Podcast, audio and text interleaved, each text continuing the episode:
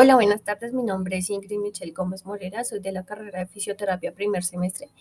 Con la primera, con la imagen que me identifico es con las personas que están en el mar en una serie pues de lancha, creo que es, porque me representan a las personas en la vida, las personas optimistas y pesimistas, las que le encuentran como el sentido bueno y el sentido malo a la vida cotidiana.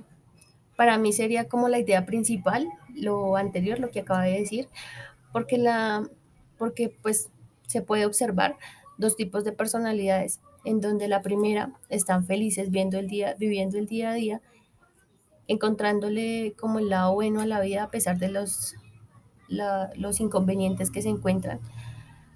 Y no están, sí tienen proyecciones, tienen un futuro, pero pues no están pensando pues en, en el futuro, no se están preocupando por un futuro. Y pues este tipo de personas son pocas, ya que pues en el, en el mundo donde nos encontramos tenemos más personas optimistas que pesimistas, perdón, pesimistas que optimistas. Son personas que a pesar de que tienen problemas, todo lo saben llevar, lo saben comprender de la mejor manera. En la segunda parte de la imagen encontramos personas que simplemente están en esta vida, viven el día a día, pero con- no tienen un rumbo fijo, no tienen un rumbo determinado, no tienen proyecciones. Por tal motivo tampoco se encuentran, le encuentran el sentido a la vida. Entonces, eh, también esto afecta pues el sentido físico, emocional. Esto es bastante complejo.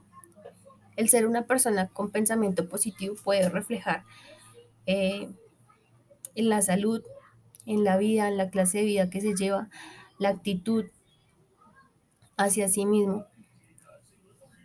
Y pues así se clasificaría ser pesimista o optimista. E incluso puede afectar pues la salud de cada quien. De hecho, algunos estudios muestran que los, que los rangos de personalidad como optimistas o pesimistas pueden afectar mucho, en muchas áreas eh, a cada persona, como en la salud, el bienestar, el pensamiento, en todo sentido. Tenemos que el pensamiento positivo, que suele venir con el optimista, es una parte clave en el manejo del estrés, ya que pues si somos eh, optimistas, nos vamos a estresar un poco menos, mientras que si somos pesimistas, pues siempre va a encontrar como el lado malo y siempre va a estar eh, lleno de estrés, lleno de, de no tener soluciones nunca. Mientras que el pensamiento pues eh, negativo siempre va a encontrar pues la- la- las no soluciones. Es siempre que va, mm, el pensamiento negativo es siempre que se va a encontrar la crítica a sí mismo y esto pues no va a, los va, va a clasificar el mundo como el lado bueno y el lado malo, como un tipo de alimentos, alimentos buenos o alimentos malos. O simplemente se va a que nos veamos a nosotros mismos y siempre pues va a encontrar como una crítica de encontrar el éxito o el fracaso. Pero pues como es el pensamiento negativo y siempre va a encontrar el pensamiento negativo, pues siempre va a ir reflejado hacia el, hacia el fracaso. Por eso veo y siento que esta imagen representa la serie de emociones en donde cada persona con su personalidad representa y muestra un tipo de vida que el, el tipo de vida que tiene. Si es que es un aspecto positivo o negativo. En la mayoría de veces encontramos a las personas positivas dando consejos o siendo ayudando a las demás personas, dando charlas o algo así.